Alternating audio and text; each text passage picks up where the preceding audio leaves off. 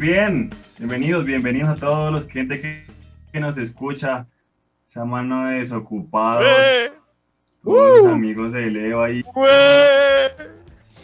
a toda esa gente que nos ve desde África, desde Australia, Alemania, eso, qué final Italia. de la Copa América, qué hijo de madre, eso para qué, qué final mañana de Eurocopa, eso para qué.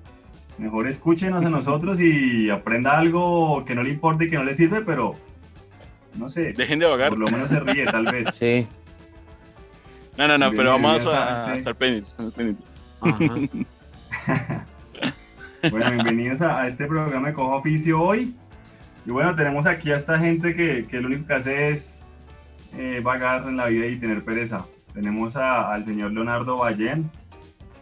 Bienvenido, señor. Buenas tardes. Buenas tardes, Mauricio. Buenas tardes a todo el mundo.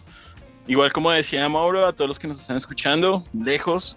Extrañamente hemos recibido visitas de Italia, de Indonesia. No sé por qué Indonesia, o sea, no, sabía que había tanta gente que hablaba español y bueno, les interesó el tema. Y bueno, no, saludos a todos, manada de vagos mundial. Qué suerte que esto se grabe y que lo pueden descargar cuando se les dé la gana. Y bueno, bienvenidos una vez más, como dice Mauro. ¡Uy! Creo que, que eso no se trata de blancas de por allá en Indonesia. Ojalá que esa gente de Uy, bien. puede ser. Sí. O por lo menos que no metan en problemas. sí. Esperemos que no. No estamos patrocinando Sí. eso, así que A mí nos saludan desde es un chiste. Y bueno, y el señor Solo es humor, Marvin solo es humor. Bueno, el guitarrista, vocalista de todo este man, baterista también, le jala el acordeón, pues, al órgano también. Peluquero, Sohan. El Sohan. Eres grande, Drake. ¿Qué nos cuentas, Marvin? Buenas Bueno, ¿cuál es el tema de hoy, muchachos? Bueno, pues estoy muy feliz de estar aquí con ustedes, muchachos. Ha sido un privilegio poder como compartir pantalla con todos ustedes. ¿Y qué les puedo decir? No mucho, pues eh, ustedes saben, pues tratando de lucharlas hasta donde se puede. Y si no se puede luchar, pues eh, ahí haciendo pereza. Pero ya si ustedes nos quieren ayudar a que cojamos oficio, pues acompáñenos en este programa. Apóyennos, suscríbanse. Y de esa manera vamos a poder coger oficio y hacer algo productivo. Sí, sobre Y todo suscríbanse. Necesitamos, lo necesitamos ahí, necesitamos que el The Lazy Sí. Army crezca. Sí, hay muy buenas cosas para ustedes. recuerden que. Exacto. Denle like. Y recuerden que todos los días ah, va a haber unas efemérides para ustedes. Todos los días hay contenido. Ujú. Y los días domingos y los días miércoles van a encontrar este podcast un poco más largo y pues tocamos un tema. Eh, vamos a tocar todos los temas, claro, pero siempre eh, el ambiente pues vamos a tocarle el tema musical, vamos a hablar de la música relacionada con ello. Y pues bienvenidos una vez más. ¿Cuál es el tema del día? Muy bien, pues el tema del día es sobre un género musical que ha hecho que muchas personas puedan como volver a revivir esos momentos en los que ese tipo de, de chicos que eran como muy pintas, como muy guapos en la era de los 90 como Backstreet Boys o NSYNC, como que reviviera, pero ya en el aspecto oriental. Y eso es el. K-pop. El K-pop. Ah, caray. Eso sí me interesa. como un, un género musical en donde muchos eh, artistas, especialmente coreanos, tienen grupos de como de Pretty Boys, por decirlo así, en donde cantan y hacen coreografías y De todo eso, Malumas. De Malumas, de Cuatro De Ma- Babies. de malumas, pero con un poco más de talento. Tic-tac-toe, en tu cara. Entonces, pues vamos a hablar sobre un poquito de el por qué existe este tipo de música hoy en día y por qué ha hecho que la gente hoy en día los escuche tanto. Entonces, antes de empezar, eh, Mauricio, eh, ¿tiene algo más que decir acerca de este K-pop, de lo que haya podido averiguar? Ya, pues bueno, yo creo que eso es como algo muy, muy nuevo para la gente tal vez más adulta, pero para la gente tal vez que más joven, no sé, sobre todo las chicas, creo que eso fue un boom sobre todo entre el 2010, 2015 acá en Colombia, donde todo el mundo quería bailar esa vaina. y peinarse así como con esos peinados todos extraños y todo ese rollo. Entonces, yo creo que es como, como, como matices, ¿no? Pero creo que igual tengan como cierta idea de eso.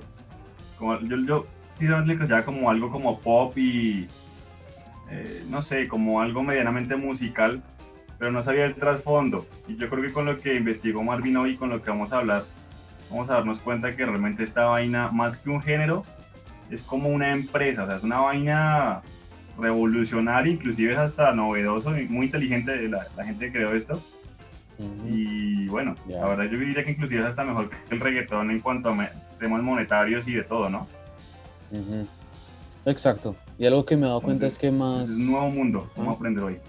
Ya. Y una de las cosas que he podido averiguar sobre el K-pop es que más que ser como un género musical es una industria creada por un señor llamado Lee Suman, que él es el que se encarga de contratar y de reclutar a los muchachos que van a crear esos grupos y van a interpretar los temas que esa industria quiere que interpreten. Se cuidan mucho en toda esa parte, en la parte de las cámaras, de los videos, en la parte de la coreografía. Mejor dicho, todo es controlado por esa compañía, que es llamada SM Entertainment. Ya cabrón, hable bien.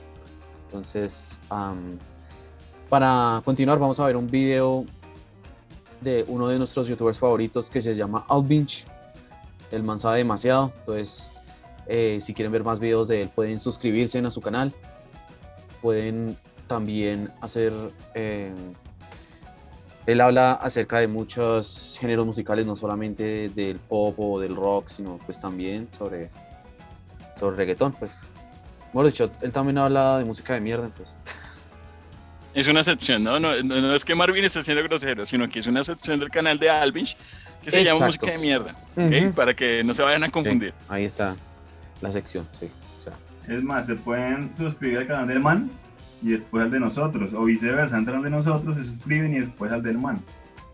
Como Lo importante es que. Colombia gana aquí. No sé si en la Copa América creo que ya no, pero aquí pueden ganar, así que apóyennos. Y pues no sé por qué se sienten tristes por lo de Colombia, sí, pues ustedes saben que esa situación en nuestro país está Bueno, una otra. porquería y pues bueno. Hay, hay cosas más importantes. Ujú, exacto. Sí, sí, That's so true. Bueno, pero no nos vamos a meter en política, David. Vamos a, disfrutar un poquito del K-pop. Una, una duda, Marvin, antes de que pongas el video. Pregunta, Ajá, pregunta claro. por mi ignorancia. Lo siento. No Pregunta. conozco mucho el género. Sí, ¡Estúpido! sí. ¿El K-pop son boy bands, gear bands o son juntas por aparte? No sé. Me, Eh, me- me explico. todo con todos, mujeres con mujeres, hombres con hombres y hombres con Pero hay mujeres, alguna, y hay, sentido hay contrario. agrupaci- hay agrupaciones de K-pop mixtas o siempre es como o mujeres o hombres como por aparte, no sé. O sea, me parece como, como algo curioso. Ujú, Por las fotos que, que me he visto, Ya. pero no sé. Bueno, vamos a, a desarrollarlo más, pero me queda esa Ajá. duda. Bueno, pues siendo sincero, sí, pues no he visto como tal así una banda específica de como mixta, pero pues yo creería que sí lo hay. Pues de hecho aquí ellos no especifican que sea como un grupo de solo chicas o solo chicos, solo que muestran como los más representativos de la industria K-pop. Ok. Aunque algo muy chistoso es que cuando yo escuché el término K-pop, yo pensé que era como el pop a un kilómetro, como Toda como- distancia. como, como la K significa kilómetro, entonces pues yo me acuerdo pues cada vez que eh, yo pues iba a trotar y corría, entonces pues eh, cada K que significa eh, un kilómetro, ¿no? Entonces pues listo, de este, de este poste a este poste, listo, un K corro. Entonces Un iba y cacorro. entonces yo decía, Cacorro. listo, otro K corro, yo, listo. Y así. Eh, Otro cacorro.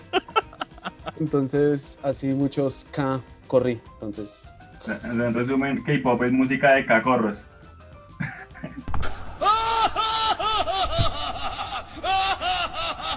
pues sí, el término K es porque pues es eh, un pop pues creado en Corea. Y pues sabemos que la palabra Corea en, en inglés pues se escribe con K y no con C.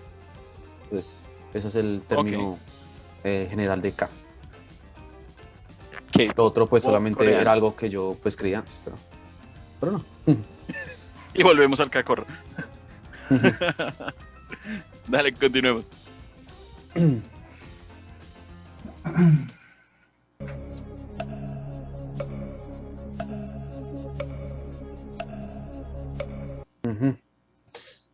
Entonces, pues, normalmente esto es como la parte histórica del, del por qué existe el K-pop, ¿no?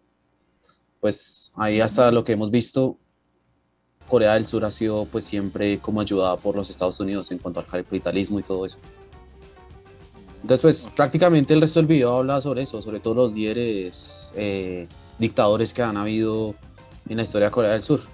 Pero obviamente han sido dictadores capitalistas, a comparación del Corea del Norte, pues que sí son muy socialistas esos perros. Entonces ahora sí, pues vamos a irnos más al tema del, de, pues, del por qué se creó esa industria del K-pop.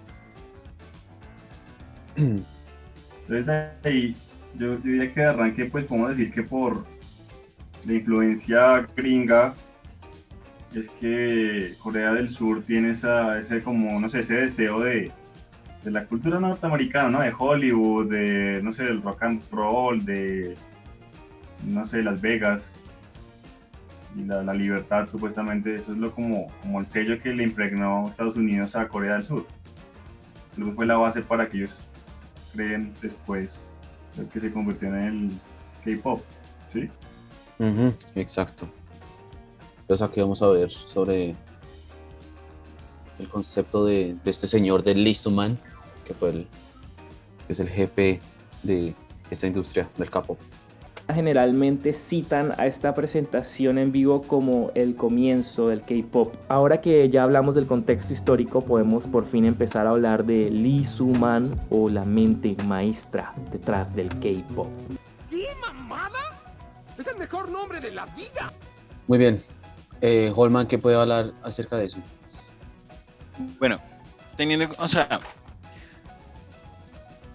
no tanto de él, de, él en específico, sino que me sorprende un poco porque lo que yo conocía un poquito de historia, de cómo se mueve la cultura pop hacia Asia, tiene mucha relación con lo que acabamos de ver sobre Lisu.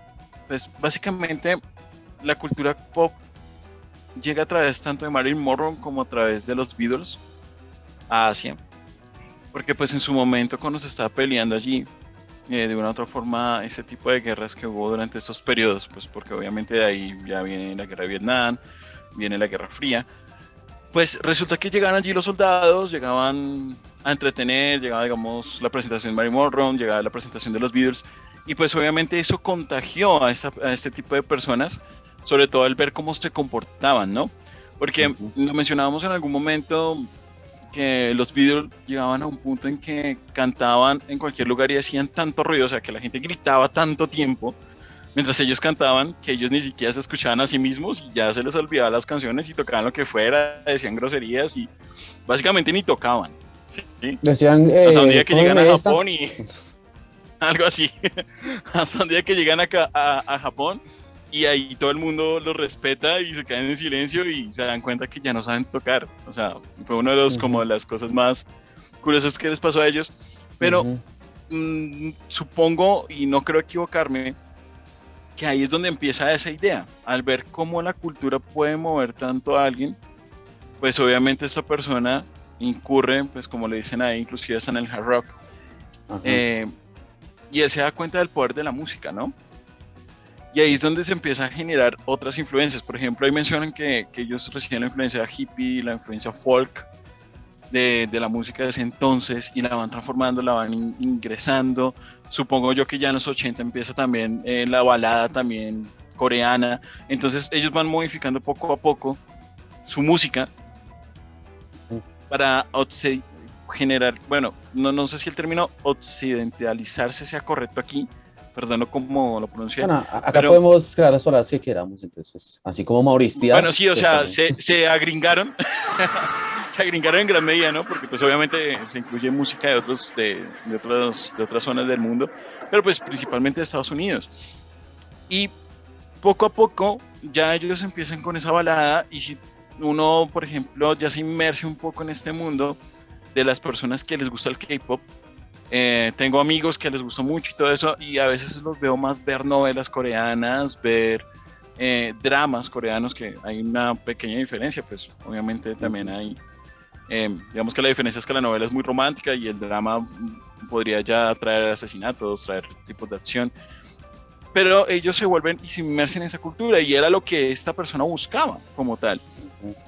Que así como de una u otra forma la, la cultura americana les invadió a ellos, ellos saltar desde ahí e invadir a los otros sin necesidad de generar una guerra. O sea, darle la vuelta y decir, Ujú. como lo mencionaste al principio, eh, o lo mencionábamos en algún momento, perdón, eh, la búsqueda de Corea de ser un país sin impuestos. Y su estrategia es a través de la cultura.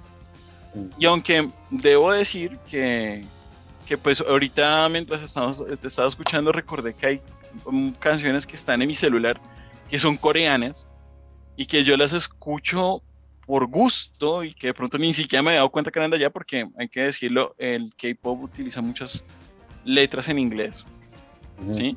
Eso es verdad. Entonces ahí ya se ve que sí lo están logrando.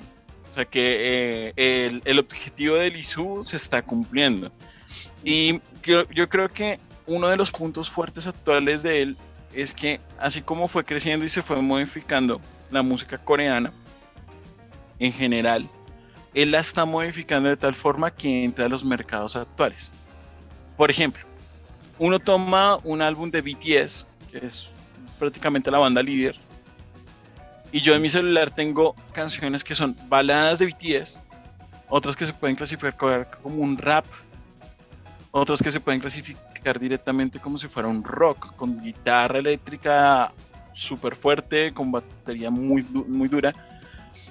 Y mm, inclusive eso se esparce más. Por ejemplo, no sé si ustedes son jugadores o no de Xbox, pero en, Mm. en Just Dance, que, que es para el Kinect, y Ya. creo que también la versión que está para Wii, hay canciones de K-pop de allí. Sí, creo que Bang Bang es una canción que está allí. Si algo ahorita mostramos un pedacito. Ujú. Em, realmente la cultura ya te absorbe a ti también. O sea, de una u otra forma ya estamos influidos.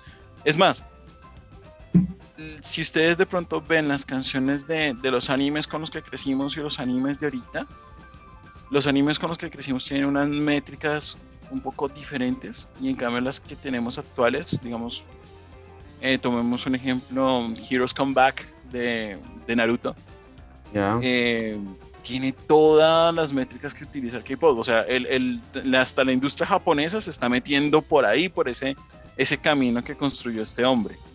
Pues no sé, es como la observación que le hago. Creo que me extendí un poco. Ah, no, no, me parece muy bien. Sin nada más que decir, vamos a irnos a un corte comercial y ya volvemos.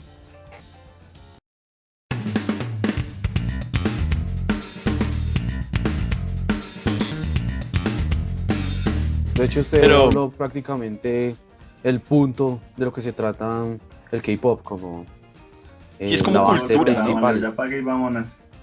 Así listo. Bueno, hasta aquí hoy. Gracias por. Gracias por sintonizar, no olviden el like. No olviden suscribirse. hasta aquí la clase, muchachos.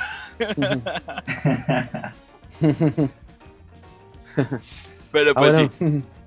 Y este, Mauricio, ¿qué puede decir? No, pues Leo lo dijo todo, pero me gustó ahorita lo que dijo él. Y es, y es la base, sí, no, en serio. Y yo creo que es la base según lo que investigué de, de esta vaina del K-pop. Porque es que esta gente lo que hace es. No, o sea, la innovación de ellos no puede crear un género diferente. La innovación de ellos puede trabajar con todos los géneros. ¿Sí? Y, y, y por eso es normal y por eso está bien. Y como decía Leo, para ellos pueden una canción, no sé, contar una balada pop súper suave, súper bonita. Y otra saca un rock bien fuerte, bien pesado, con un riff de guitarra realmente bueno. ¿Sí? Entonces es como, como lo curioso y el contraste de, de este tipo de, de género, que creo que no ocurre en ninguno, o no al nivel que ese género lo hace, porque es que esa gente toca todo lo que es popular, el rock, el pop, el rap, no sé, creo que esta música urbana también de ellos, y obviamente con un idioma que no es el de ellos, porque ellos no cantan sobre todo en coreano, como decía Leo ellos cantan en inglés con el fin de que esa vaina se promueva y hombre, o sea, llegue a todo el rincón del planeta. Entonces, eso es lo que hace ese, ese género, yo diría no algo súper especial, sino que lo hace más bien como, como comercial y claramente importante, ¿no? Porque pues, si todo el mundo Sí. lo va a escuchar, si dentro de las listas de éxitos hay algo que a uno le parezca interesante porque están todos los géneros musicales, pues carajo, esa, esa vaina tiene que pegar sí o sí. Entonces, este señor lo que hizo fue realmente un estudio de ingeniería musical muy bueno y yo creo que rompió Ese es el ¿no? término correcto, ingeniería musical. Correcto, ese es el término. No sé si, si me dejas compartir rápidamente como un poquito del sonido para que la gente nos entienda cuáles son las los, el rango, ¿no? Que ellos tienen de, de trabajo. Claro. Aquí Y las tengo listas. Si quieres, da- dame ahí un momentico de autorización. ¿Ves mi pantalla? ¿Todo bien? Sí, sí, ya la vemos. Ok, vamos a, a mirar este Purple You de. BTS. Solamente Sí. vamos a dejar un extracto.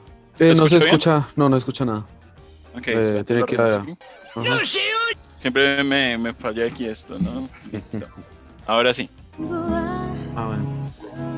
Sí. De todas formas, eh, si no llega a aparecer como la canción en el video como el final, si no llega a aparecer la canción en el video final es porque nos han jodido por el copyright. pues.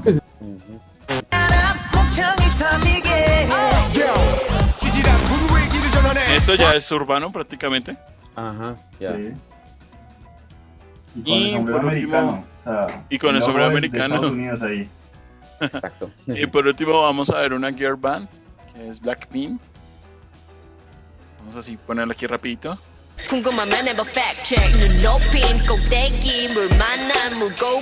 O sea, fácilmente, si no conocemos, podríamos pensar que es Nicki Minaj, solo por el sonido. Exacto. Mm. Fácilmente. Mm. Entonces ahí es donde ellos, pues, ahí sí ellos aplican la de, si no puedes vencerlos, únetele. Y luego la apuñalas. Esa es la estrategia. Completamente, sí. Niéguemelo.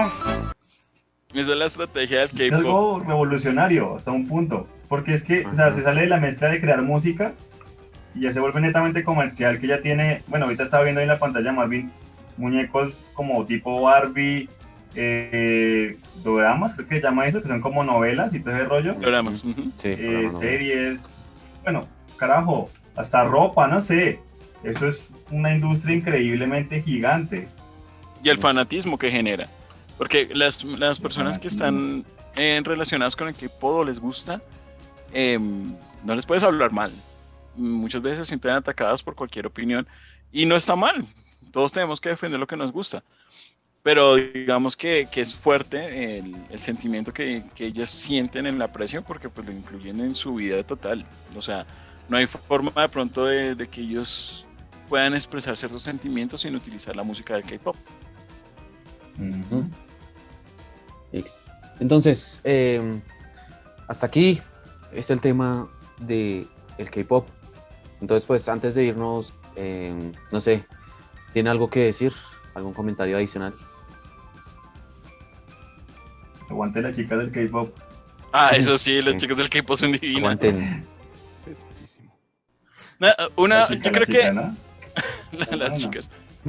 Yo creo que, mm, que solo un comentario importante es que aunque nos hemos concentrado en este video un poco en señalar el por qué existe, por qué es tan popular y, y por qué mm, es importante a, a nivel histórico, hay que decirlo. No todas las bandas de K-pop, aunque la mayoría se crean en como lo, como lo indicaba Marvin, de una forma estructurada, de una forma industrializada, Aún así son personas muy talentosas que se esfuerzan demasiado porque son personas que le dedican Ujú. 18 o 20 horas del día. Más allá de eso, que son personas que las letras, ¿sí? Am, no, a, a diferencia de las letras americanas en su, en su mayoría que no son como tan complejas, ellos sí tienen letras complejas. Todas las, casi todas las letras, por ejemplo, por lo menos lo que he podido estudiar de BTS, que es uno de los que más he, he escuchado, básicamente hasta se basan en libros para estructurar sus letras. O sea, no, no son surgidas de la nada, no están creadas así a lo ligera. Entonces es una industria que a pesar de ser industria, eh, sí respeta la música y sí le da un contenido y le da una nueva voz al mundo musical. Eso fue muy payaso, pero cojan oficio. Cojan oficio, no olviden seguirnos en nuestras cuentas de Facebook, e Instagram y en las demás que tenemos. Perdonen el ruido, pero cojan oficio porque están viendo esto. Entonces, no olviden seguirnos. Y ya, cojan oficio. Listo.